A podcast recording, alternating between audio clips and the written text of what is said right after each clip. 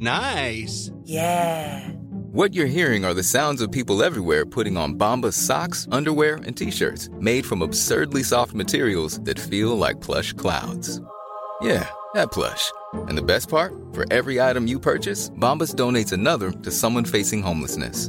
Bombas. Big comfort for everyone. Go to bombas.com slash ACAST and use code ACAST for 20% off your first purchase. That's bombas.com slash ACAST. Code ACAST. Heraldo Radio 98.5 FM, una estación de Heraldo Media Group, transmitiendo desde Avenida Insurgente Sur 1271, Torre Carrachi, con 100.000 watts de potencia radiada. El dedo en la llaga.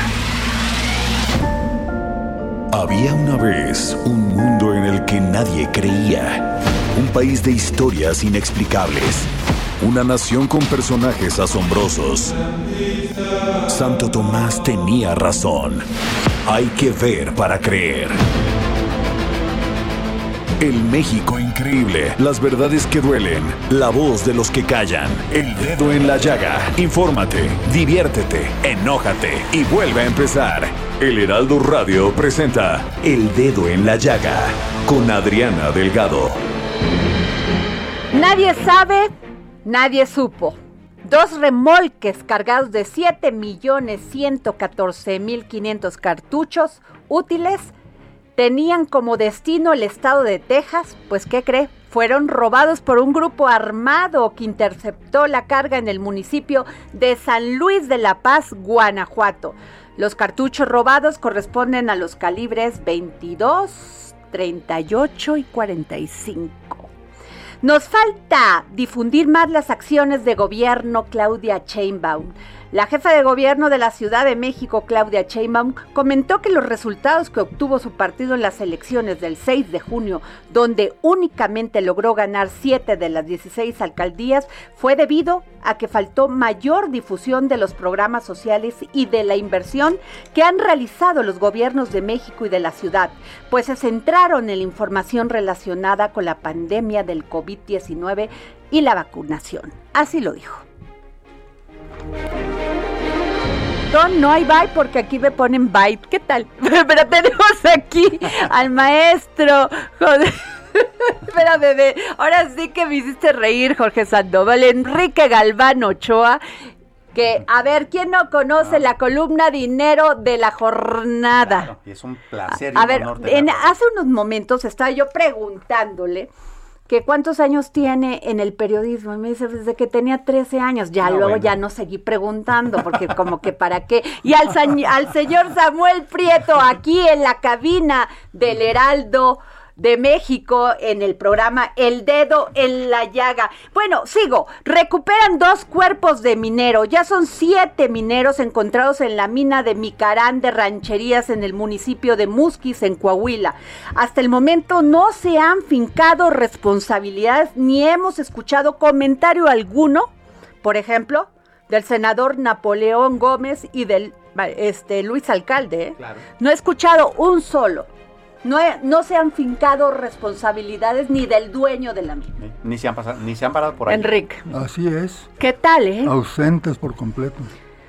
Fíjense que hoy el presidente dijo, no hay un solo programa de radio que no ataque al gobierno. y yo, la neta, sí sentí feo.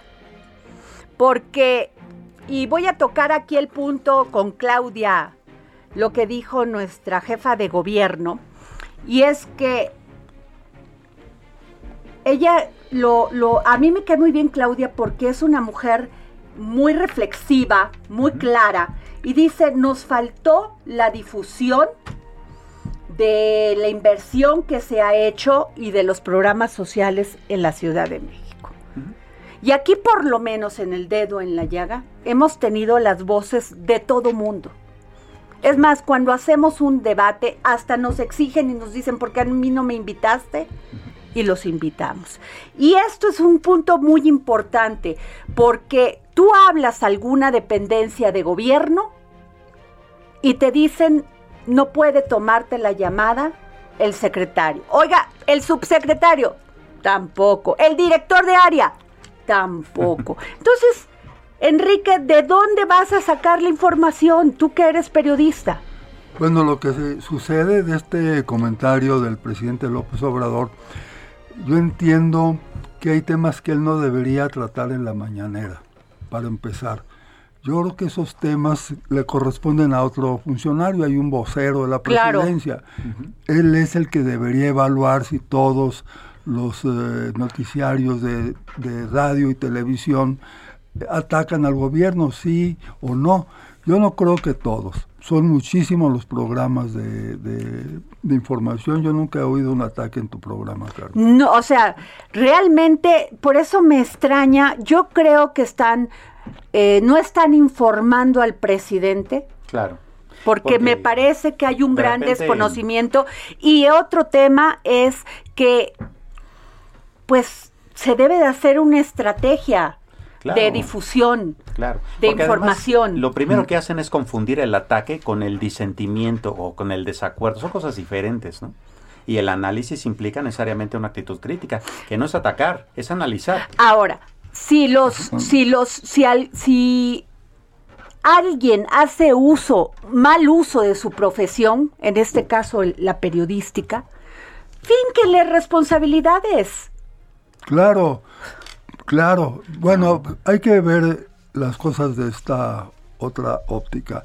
Sí hay una, desde que empezó su gobierno y desde antes, desde que era candidato y desde que era jefe de gobierno, si vamos tiempo atrás, sí ha habido una campaña permanente de crítica hacia su persona y a sus eh, campañas y a su gobierno. Y en este periodo en que es presidente, realmente es una campaña para triturarlo. Eso no se puede negar. Abre los periódicos, escuchas algunos programas de radio, otros de televisión, y parece que estuvieran de acuerdo en triturarlo. Y, y se presentan dos realidades, cosa que es muy interesante. Una realidad alterna, por ejemplo, ahora los primeros días que dijeron que había perdido Morena, etcétera, y una realidad real, cuando ya salen, salen, eh, los hechos eh, específicos y concretos, que no perdió Morena eh, las elecciones, perdió alcaldías de la capital, pero conservó la mayoría de la Cámara de Diputados y una barbaridad de estados de la República Claro. que no tenía. Ahora, Enrique, la campaña del 2018 a la presidencia. Híjole, perdón, era todo contra Peña. Sí. Y lo poco que, o sea, y lo que tenía Peña que difundía como gobierno, la gente, es que el PRI está haciendo su estrategia y el presidente, y la gente, aún con esos medios a favor, si podríamos llamarle entre comillas, la gente no, no hizo caso y votó por Andrés Manuel López Obrador. Y además, estas alcaldías que perdió eh, Morena, en esta pasada jornada electoral las había ganado Morena en el 2018.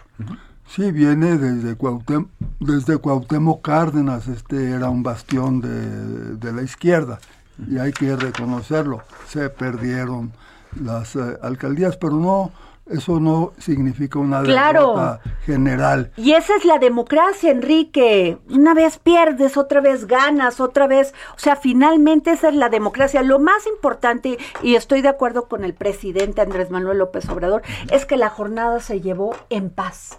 Sí. Claro. Yo creo que un presidente que logra que un país reaccione así y que todos nos comportemos y que vayamos a votar con nuestra libertad, porque eso sí, si ha existido libertad de expresión es en este momento. ¿eh? El presidente puede decir y los otros también dicen. No solamente en paz en términos de que no hubo violencia, eh, ya han pasado del domingo para acá varios días, Adriana, y no hay estremecimientos en el ambiente. Así es, o sea, eso también hay que verlo y decirlo. Pero déjenme decirles que hoy tengo una gran invitada. Licenciada en Pedagogía por la Universidad Pedagógica Nacional. Maestra en Pedagogía con especialidad en Planeación Educativa por el Centro de Estudios Superiores de Educación. maestra en educación con especialidad en administración de instituciones educativas por el Tecnológico de Monterrey. Tiene casi dos décadas de experiencia como docente y fue directora escolar durante 10 años. Ha sido diputada, senadora y alcaldesa de Texcoco, su ciudad natal. Es alguien que conoce la de educación desde el terreno. Nadie se lo platica, no viene de Cambridge, ni de TACA, ni de Oxford, ni de nada como los anteriores. Ella sí sabe lo que es levantarse y sabe cuáles son las vicisitudes que tiene que vivir todos los días un maestro. Sí, tenemos aquí en, las, en los micrófonos del dedo en la llaga a la secretaria de Educación Pública, Delfina Gómez. Muy buenas tardes, secretaria. Hola, mira, qué bonita presentación, Adriana. Te agradezco mucho esa semblanza porque efectivamente esa soy yo y te lo agradezco mucho y estoy a tus órdenes. Me acompañan hoy, secretaria, eh, don Enrique Galván Ochoa, columnista de la columna Dinero en la jornada, y Samuel Prieto. Buenas tardes, secretaria. A sus órdenes, a sus órdenes, buen día. secretaria, pues ya regresaron 12 estados. Estamos hablando de que es un proceso de manera escalonada de, un, de más de un millón de 631 mil estudiantes. Efectivamente, eh, han regresado ahorita 15 estados. Ah, perdón, 15 Sí, fíjate que Campeche y Nayarit, bueno, tuvieron que regresarse a lo que es la escuela a distancia o a través de lo que es de, eh, la escuela que aprende en casa, sobre todo porque pues pasaron amarillo y entonces, bueno, tomaron la decisión y bajo esa situación de libertad que se tiene y bajo el consenso con lo que es el comité escolar, pues decidieron precisamente eh, esperar nuevamente a, a que pasara verde. Ok, Enrique. Sí, eh, secretaria, yo le quería preguntar lo siguiente. ¿Este regreso es voluntario o es eh, una cosa que se imponga a las eh, madres y padres de familia? No, e-, es voluntario totalmente, de acuerdo a precisamente a, un documento que se estableció hace casi un año. la intención del de, regreso a clases se estableció bajo tres principios. El primero es que es una un acto voluntario en donde no solamente participa eh, la autoridad educativa, sino también los padres de familia y, ¿por qué no, los niños? Eh, yo creo que los niños es una parte fundamental que se debe tomar en cuenta su opinión, sobre todo por las emociones que él pueda vivir. Hay niños que pueden ya tener la necesidad de tener ese acercamiento con sus compañeros. Hay pequeñitos que pueden tener ese miedo de regresar. Claro. Entonces sí es un trabajo que se tiene que eh, platicar con ellos eh, tiene que estar en semáforo verde de preferencia para que fuera un regreso presencial, aunque también cabía la posibilidad de que si fuera semáforo amarillo pueden hacerlo a través de pequeños grupos y de manera alterna o gradual, pero finalmente es, verde. Y la otra es que los estuvieran vacunado el personal, que eso es una meta que, bueno, ya se logró. No solamente se vacunó a los maestros, sino también se vacunó a personal administrativo y personal que está atendiendo en las escuelas a los pequeños. Entonces es voluntario totalmente. ¿Cuántos, cuántos maestros, este, secretaria Delfina Gómez, secretaria de Educación Pública Delfina Gómez, van hasta este momento vacunados? Mira, vacunados tenemos eh, ya como meta eh, lograda son dos millones setecientos cuarenta y tres mil de un aproximado de tres millones. Eh, lo que comentábamos es que algunos maestros se vacunaron dentro del programa de 60 y más y otros eh, teniendo la oportunidad de que tienen eh, ese paso a, Estados Unidos, algunos se fueron a vacunar precisamente hacia lo que es este eh, Estados Unidos. Entonces, yo creo que llevamos con ese con ese esas aclaraciones hemos de llevar un 99%. Sí hay compañeros, porque sí hay que comentarlo, pues la minoría totalmente, de que por su misma situación de, de personal, pues decidieron no vacunarse, aunque Ahorita está abierta la situación de que por alguna causa o cosa no pudieron vacunarse, todavía es apertura. Eh, secretaria, buenas tardes. Eh, la preocupación eh, generalizada por tanto el aprovechamiento como la evaluación. ¿Se han hecho estudios este, a profundidad sobre qué tanto han perdido, si es que lo han hecho los estudiantes, al estudiar con el programa Aprende en Casa versus lo que habrían aprovechado si hubieran estado en la escuela? Y eso, ¿cómo repercutiría en la evaluación de, la, de la educación? Sí, mira, ahí lo que hemos pedido a los a los compañeros maestros a través de los secretarios de educación de, de cada estado es que sí deben de considerar mucho el contexto y las situaciones que viven cada pequeño. Hay zonas, por ejemplo, en lo que se refiere a Chiapas, Oaxaca, que lamentablemente no, no tuvieron ni siquiera internet o no tuvieron una televisión para para poder eh, estar o asistir a esas clases de aprender en casa. Y sería muy injusto para los pequeños el establecerles el una, una calificación, porque ya está fuera de, de su responsabilidad de ellos, de estos pequeños. Lo que se le está pidiendo es que efectivamente ahorita se lleve lo que es el proceso de, de evaluación, pero considerando el no, no, no que no haya esa eh, limitante o esa reprobación y que ahorita dentro de los primeros días del mes de agosto, eh, junto con lo que ahorita tenemos este mes que también es muy interesante, precisamente pues, percibir o identificar cómo vienen los pequeñitos y fortalecer los aprendizajes que son necesarios o básicos para un para un eh, grado que sigue. Eh, por ejemplo, un pequeñito de primer año, eh, ¿qué es lo que yo como maestra le pediría que de segundo? Pues que el pequeñito tuviera ya eh, lo que es la lectoescritura, eh, lo que es los números, y así como que lo son los aprendizajes básicos. Tendríamos un tiempo precisamente para poder fortalecer esos, esos aprendizajes o esos conocimientos y no eh, truncar o no perder la posibilidad de que el niño siga sus estudios. Secretaria de Educación, eh, otra pregunta. Sobre la situación física de los planteles, porque sabemos que son muchísimos y en algunas regiones, regiones del país no están bien acondicionados. Esto no viene de ahora, viene de muchísimo tiempo.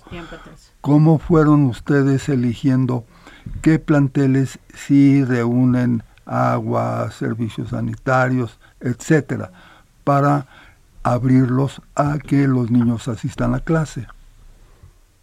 Y mira, ahí fue un trabajo coordinado eh, junto con lo que son gobernadores, eh, secretarios de salud y secretarios de educación de cada estado.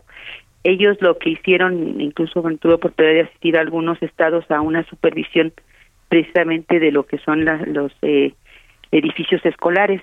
Sí, hay lamentablemente todavía muchas deficiencias que efectivamente pues se han ido sumando a lo largo del tiempo, pero que ahorita nos estamos dando la prioridad de que sea o que se cuente con lo que es agua, lo que es sanitarios eh, y principalmente la cuestión de eh, material de limpieza como jabón, eh, ¿por qué no tener gel? Esto, una vez que se ha hecho el esfuerzo, porque quiero reconocer que los gobiernos estatales y los gobiernos municipales nos han hecho favor de poder eh, hacer un esfuerzo y dotar a las escuelas de lo de lo más prioritario eh, junto con el programa que tenemos nosotros que es la escuela es nuestra en donde ahorita tenemos como beneficiados a cerca de 53.400 escuelas aproximadamente de las más necesitadas en donde se les da un apoyo económico para que arreglen o traten de arreglar algunas cosas de sus escuelas. Por este año les pedimos a esos comités que están integrados por parte de padres de familia que ocuparan ese dinero que va de algunas escuelas se les da 150 mil, otras se les da 200 mil, otras 500 mil, dependiendo del número de matrícula, que pudieran ocupar ese dinero para precisamente priorizar la cuestión de los servicios de, de agua, de sanitarios, de material de limpieza. Eh, todavía estamos en ese proceso de precisamente verificar los demás eh, edificios escolares que pudieran hacer falta y pues ver alternativas de solución que yo creo que insisto tanto los gobiernos estatales como municipales han mostrado porque sí lo quiero decir han mostrado esa buena eh, disposición de hacerlo y por qué no también padres de familia que nos han hecho favor de apoyarnos y que pues es un trabajo en conjunto. Secretaria, muchas personas nos preguntan si es obligatorio el uso de uniformes para los niños que regresan.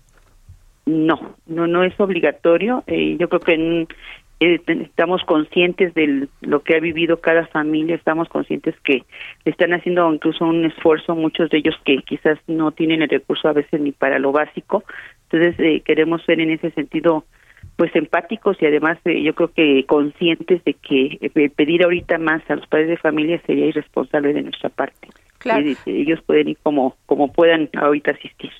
Y en cuanto a los útiles escolares, secretaria. Lo mismo, lo mismo. Ahorita, eh, de hecho, lo que nosotros estamos comentando con los con los maestros, yo creo que ellos lo están haciendo y pues quién más que un maestro de grupo. Lo primero que estamos pidiéndole a los maestros es de que este este contacto, este primer contacto que tienen después de más de un año de de, de no asistir a la escuela, es que ellos valoren la situación eh, emocional de nuestros pequeños y, ¿por qué no?, también de ellos mismos Claro. como seres humanos, los maestros. Entonces, eh, más que a lo mejor ahorita, yo insisto, queremos eh, tener los aprendizajes necesarios para poder iniciar un ciclo escolar, pero ahorita lo que más nos interesa es la situación emocional del pequeñito. Claro. Y ¿cómo yo creo que para eso no se necesitan tantas libretas ni tantos, este, así que ni tantos útiles que luego eh, de veras sobran. Si ellos pueden emitir sus, eh, así que lo que ellos vivieron, sus emociones, emitir esa parte de, de esa confianza que pueden volver a tener para las escuelas es lo que nos interesa por este, en este periodo. Secretaria, eh, usted habló de del tema de internet y esta pandemia esta pandemia pues nos orilló al tema de acercarnos al tema de la tecnología. ¿Hay algún programa que se esté planteando para que todas las escuelas puedan tener internet? Sí, mira, si recordamos uno de los eh, compromisos que tuvo precisamente el gobierno federal es que en el 24, si no mal recuerdo, se tiene la intención de que ya haya conectividad, eh, pues ahora sí que para todos. Ahorita, por parte de la Comisión Federal de Electricidad, precisamente junto con la CEP, se está trabajando la, la eh, opción de que eh, actualmente contamos con un promedio de 29.664 escuelas que cuentan con, con el servicio de Internet, que realmente resulta muy poco precisamente para todas las necesidades. Perdón, eh, eso es lo que queremos lograr en este año, eh, un- una federatas. Actualmente contamos con un, un promedio de 43.614 escuelas que cuentan. En este año, precisamente ahorita estamos en ese proceso de poder lograr instalar 20 a 29.664 escuelas más este servicio de Internet, dándole prioridad, por ejemplo, a lo que es Chiapas, lo que es Guerrero, que son los que tienen mayor, este, así que necesidad de que se pueda eh, eh, brindar este servicio. Y poco a poco pues vamos a ir haciendo precisamente la conectividad con las instituciones. Secretaria, eh, una de las temas que más preocupan porque sí vemos este que tenemos poca cultura con nuestros animalitos. Usted tiene a Coco, Garrita, Pelusa y Onix. sí, oye, qué bien conoces a mí. Sí. Tiene su terrier, ese sí no sé cómo se llama, y a su San Bernardo. Sí, que creo que el San Bernardo ya murió. Ay, bueno, mire, lamentablemente. Pero, Sí. eh, ¿qué se va a hacer en ese, en ese tema para que los niños se sensibilicen más con el cuidado hacia los animales? Sí, fíjate que ahorita paralelamente a lo que están, tenemos un equipo ahorita técnico de maestros que están analizando planes y programas de estudio que próximos, eh, próximas fechas les vamos a dar a conocer. Eh, estamos viendo precisamente a través de algunos eh, criterios de expertos que nos están haciendo unas recomendaciones técnico-pedagógicas sobre la cuestión de contenidos de planes y programas. Y dentro de ello tenemos algunos temas que, bueno, te adelanto un poquito. Tenemos la cuestión de, de precisamente el cuidado a, nu- a nuestros, así que a, nu- a nuestros, solamente a nuestros animales, sino al medio ambiente, desde el punto de vista eh, formar eh, actitudes y acciones tendientes al respeto, a no solamente a lo que es el medio ambiente, sino también el respeto a, lo, a todo lo que integra el entorno del ser humano. Tenemos la cuestión de la violencia, que también es otro tema que nos interesa mucho, el tener eh, acciones de prevención más que de a la mejor sanción. Si desde pequeñitos vamos educando a nuestros, a nuestros, así que a nuestros niños en esos temas, yo creo que tendremos menos casos de violencia, menos casos de agresión. Y tenemos también la cuestión de alfabetización, que como administración es un tema que nos interesa mucho, el eh, minimizar los índices de analfabetismo, porque eso también te da libertad como ser humano y te da mayor seguridad en la cuestión de tu defensa de derechos y, y tu derecho a opinar y a externar situaciones que son beneficiosas. Entonces, y el tema de animalitos, pues a mí me apasiona. Eh, yo creo Yo que es sé. algo que hemos dejado eh, muy atrás y que tenemos esa deuda con precisamente con, con los con los animales y que pues tenemos que ir fortaleciendo a través de la educación. Pues muchas gracias, maestra Delfina Gómez Álvarez, secretaria de Educación Pública. Gracias por darnos esta entrevista para el dedo en la llaga. Al contrario, estamos a tus órdenes. Y, el perrito, el grandito se llama Morena. Ah. Es un, es un gigante. Tenía que Y es, ser. es que, bueno, es que es la negrita. Tenía que ser. Tenía que ser. Pues muchas gracias, secretaria. Muchas gracias por esta entrevista. a tus órdenes y espero verlos pronto. Gracias, muy amable. Cada vez, pues sí, tenía que llamarse este Morena. pues bueno, nos vamos a un corte y regresamos aquí al dedo en la llaga. Yo soy su amiga Adriana Delgado. Síganos.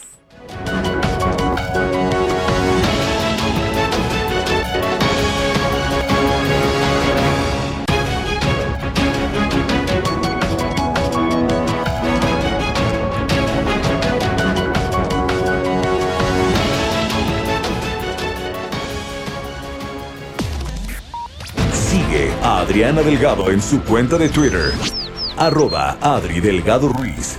Además, te invitamos a enviar tus opiniones y comentarios en texto o por mensaje de audio a través de WhatsApp al 55 2544 3334. Y si quieres escuchar El Dedo en la Llaga de El Heraldo Radio, en cualquier momento y donde quiera que te encuentres, descarga el podcast disponible en Spotify y iTunes. Heraldo Radio, la H que sí suena y ahora también se escucha.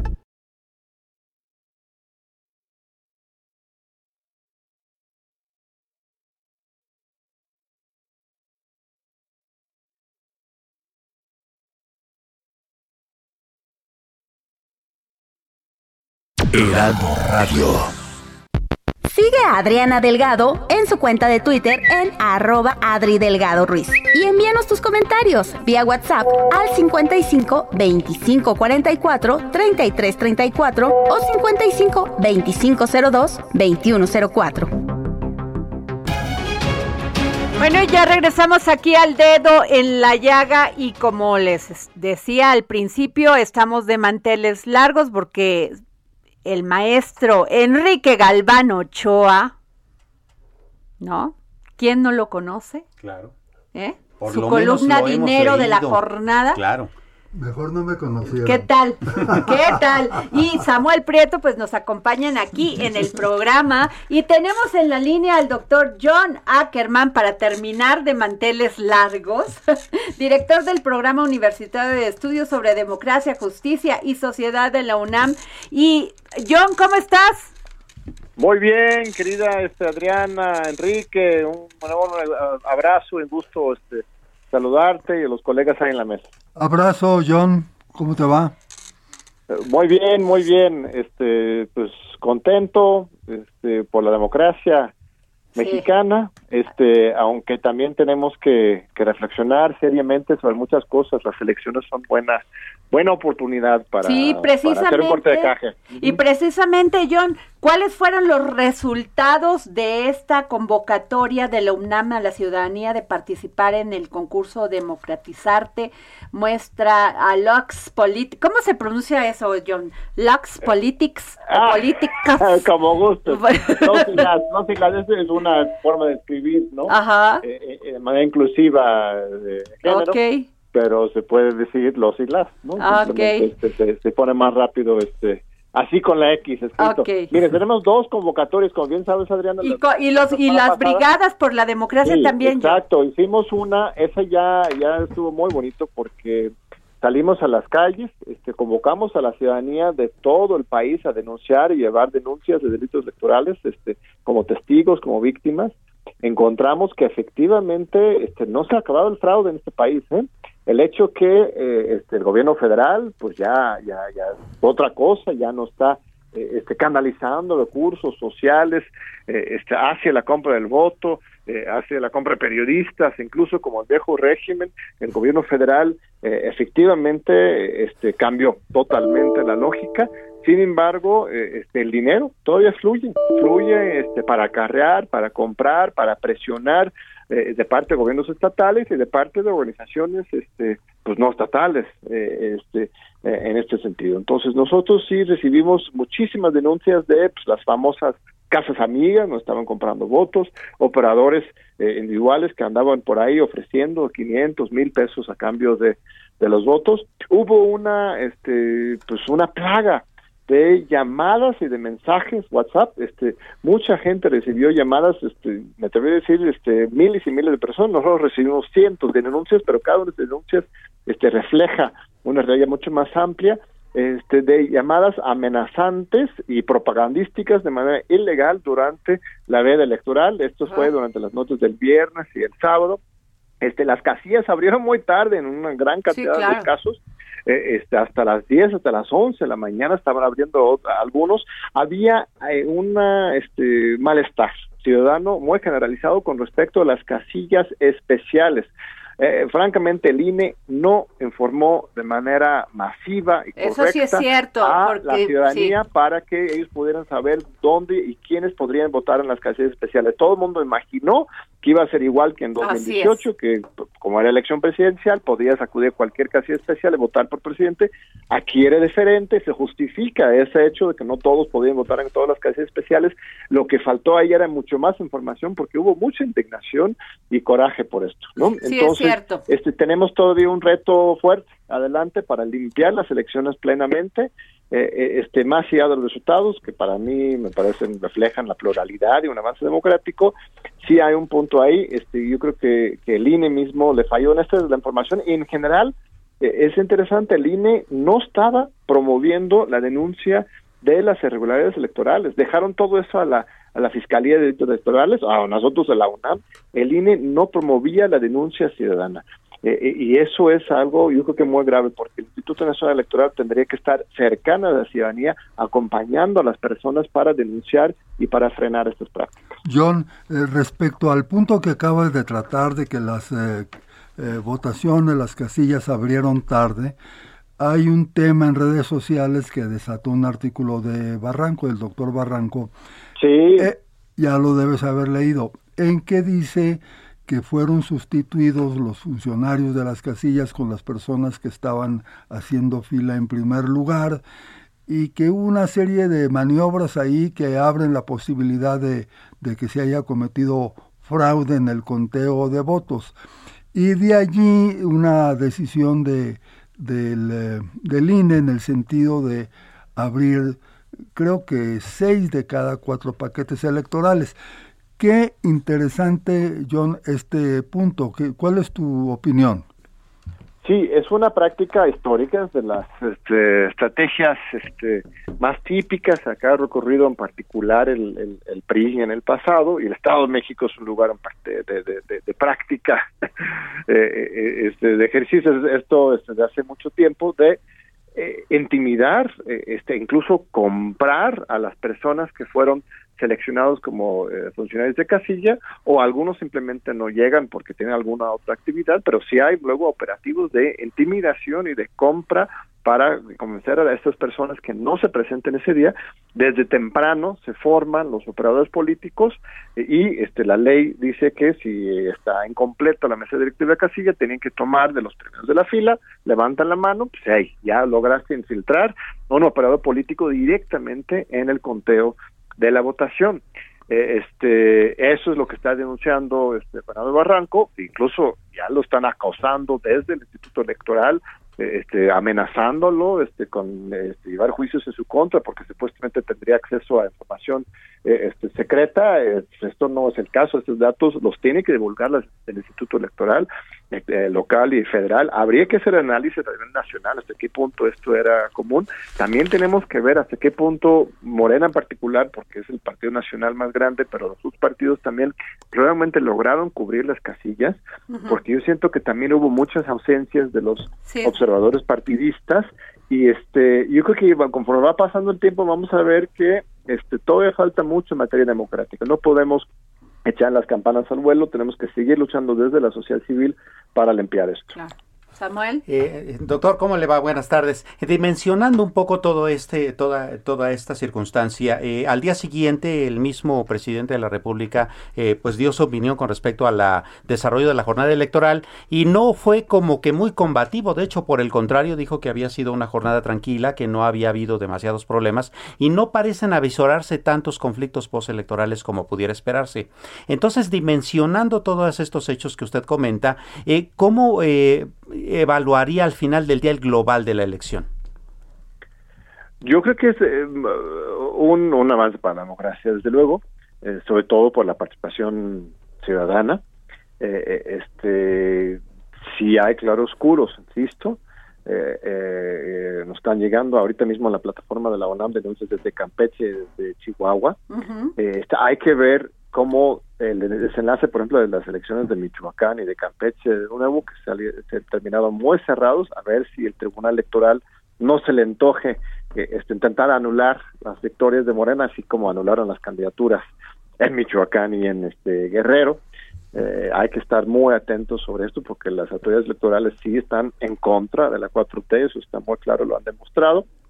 Eh, este eh, yo creo que evidentemente tenemos una victoria de, una, una, fuerza política, eh, pero también una pluralidad en el, en el país. Entonces, eh, estamos avanzando, pero insisto, tenemos que eso de, de, fomentar la denuncia ciudadana es algo esencial que hemos hecho pues, un granito de arena desde la UNAM, pero las autoridades de manera masiva tendrían que estar este, vigilando todos estos operativos de compra de coacción del voto porque no se ha ido.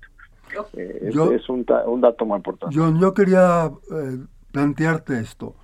No sé qué me preocupa más, si que abran los paquetes electorales o que no los abran. Porque, claro. porque, porque parece que está jugando con dados eh, cargados el, el, INE, esa es la verdad. Y en la apertura de seis de cada diez paquetes electorales, pues pueden cancelar muchos, pueden, pueden, pasar muchas cosas, John.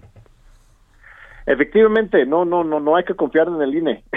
Las autoridades electorales eh, este, tienen que hacer su chamba, hay que reconocerlos y respetarlos como instituciones, pero no confiar ni dar ya que en blanco. Yo espero, espero que Morena en particular, que son los que podrían perder en este recuento, eh, este, por la parcialidad de las autoridades, espero que estén, eh, así como en los noventas, en los ochentas, eh, este, con sus soldados posicionados para observar y evitar que se le vayan cancelando votos válidos.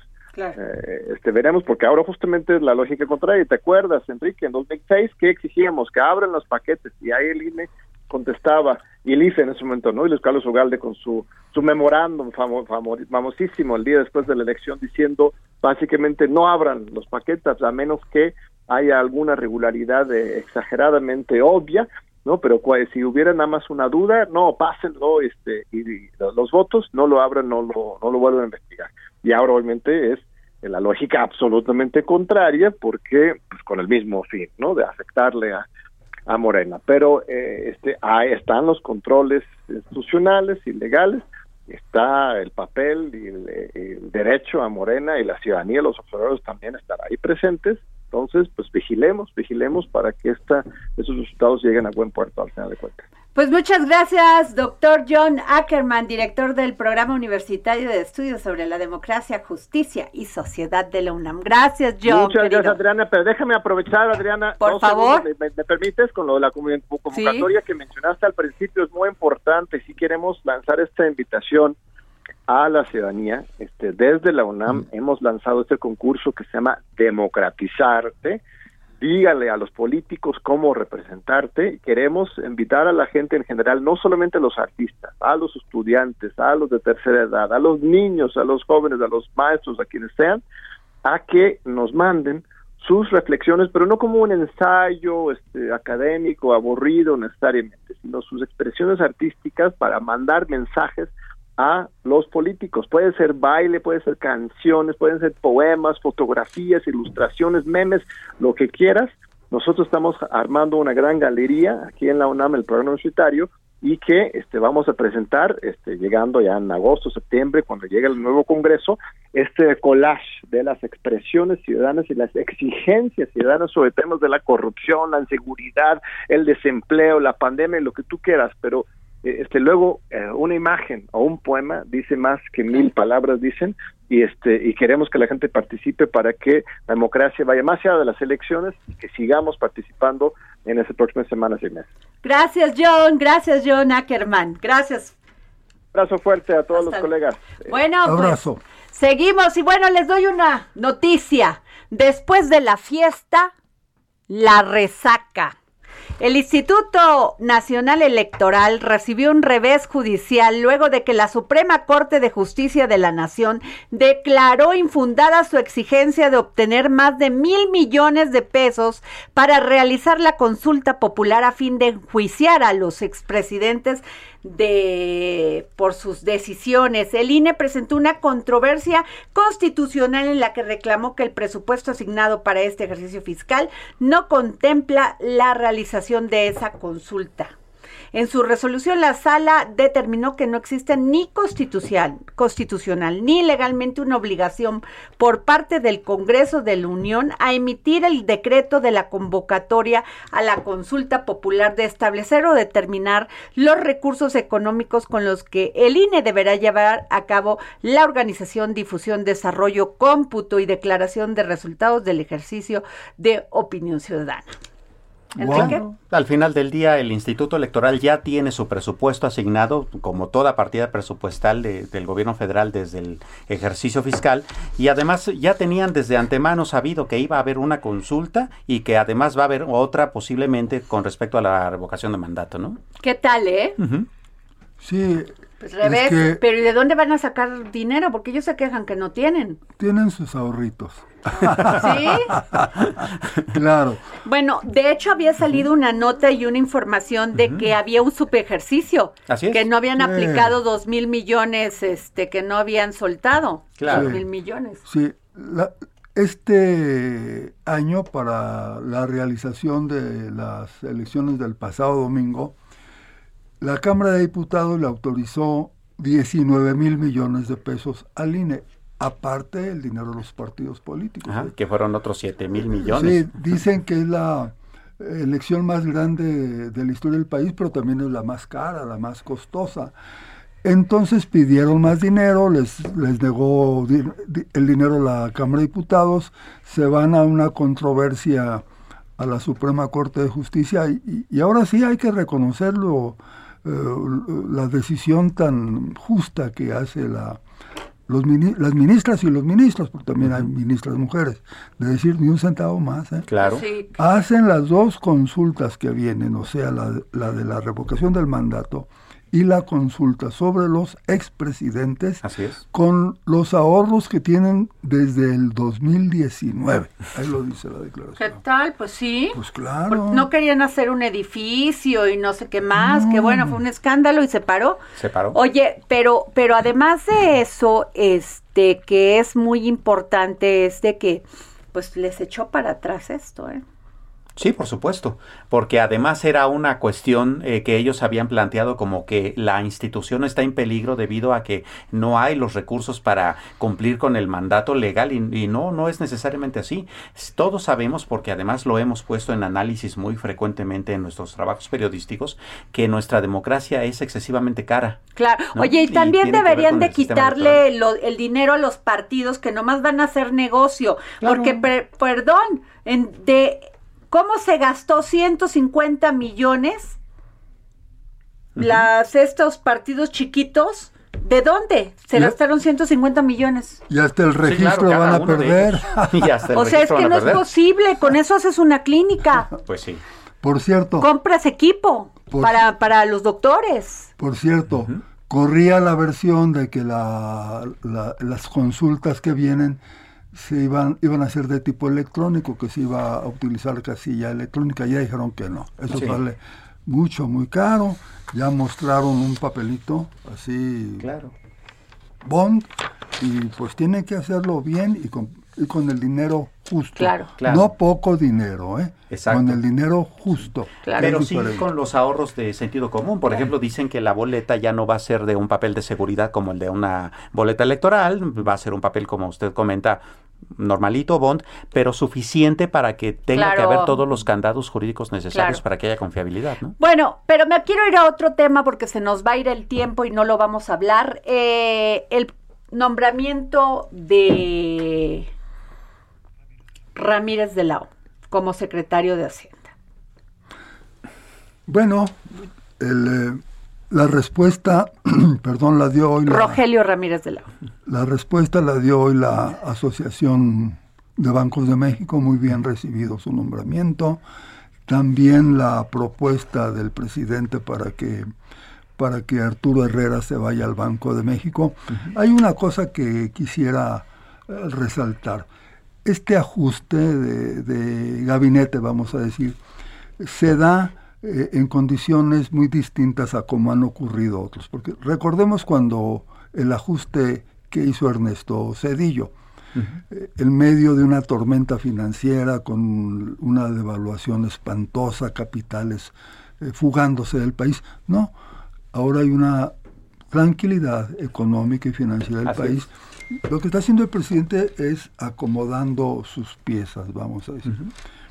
Estaba en el Banco de México, y hay que decirlo, alguien que venía de otro equipo, Sí. alguien que le debía la chamba a, a- a José Antonio Mid y a Luis David Videgaray. Y este personaje, Alejandro Díaz de León, eh, que va a ser recordado como el gobernador de, las, eh, de los remanentes, Claro. Sí. Le faltó sensibilidad. Es un eh, excelente economista, no lo voy a negar, pero es, tiene una formación Pues es que en el Banco de México no tienen que ser así. No dinero, dinero, o sea, es cuenta, cita, no, cita, no ¿no? necesariamente. Tienen que También meterle... existe el humanismo económico. Sí, ah, bueno. claro. Y No, de no. hecho, Bueno, tal muy vez keynesiano, Oye, pero está- muy keynesiano de los de Sí. Cambridge. keynesiano. Pero estamos en, situ- en una situación de emergencia. Sí. Necesita la Secretaría de Salud dinero para comprar vacunas, para vacunar a la gente. Y era cuestión de que acomodaran sus cuentas en lugar de crear más reservas del banco, que es una cuenta de orden, no se utiliza en este momento. Decir, bueno, ahí está tanto. Claro. En otros países, las reservas internacionales, y no estoy proponiendo que suceda eso en México, se utilizan inclusive para programas de infraestructura.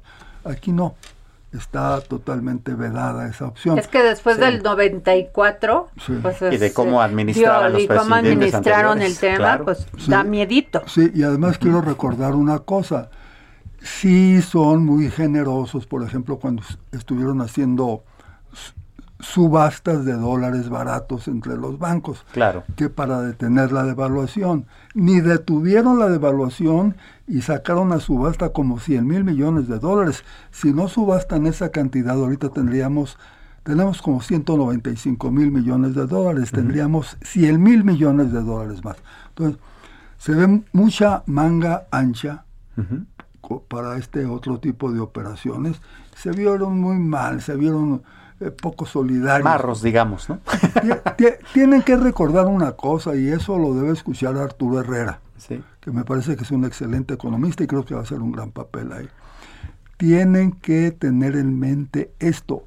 Las reservas que manejan no son del banco, son del pueblo de México.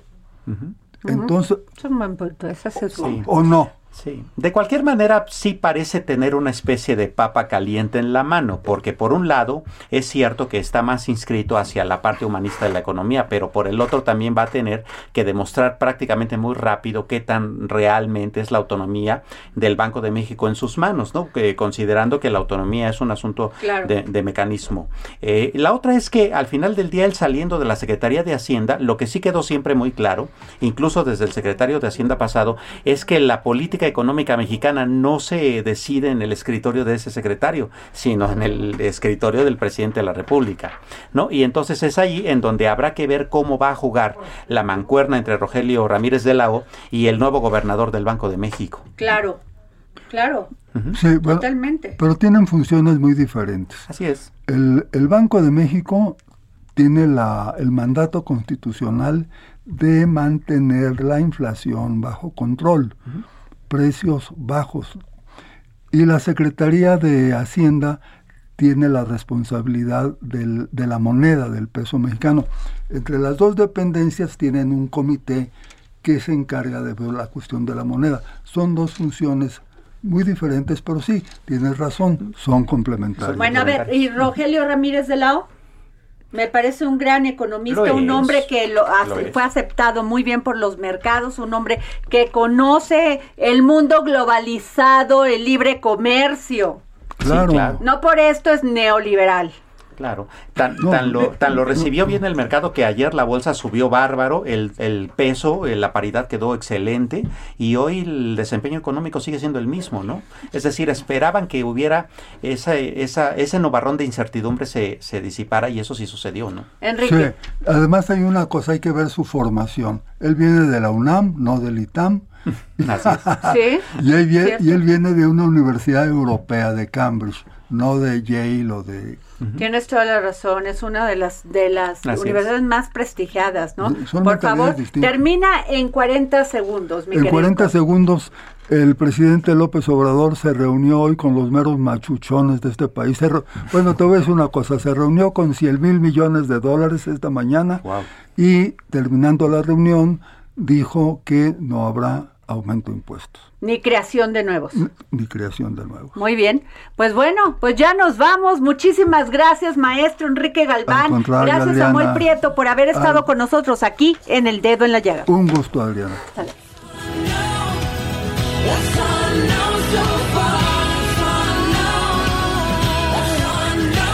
I will be with you till the world blows up. Yes.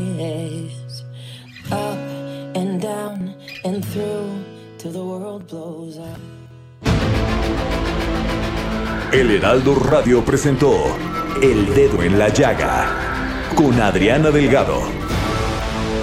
Heraldo Radio, la HCL se comparte, se ve y ahora también se escucha. Hi, I'm Daniel, founder of Pretty Litter. Cats and cat owners deserve better than any old fashioned litter. That's why I teamed up with scientists and veterinarians to create Pretty Litter. Its innovative crystal formula has superior odor control and weighs up to 80% less than clay litter.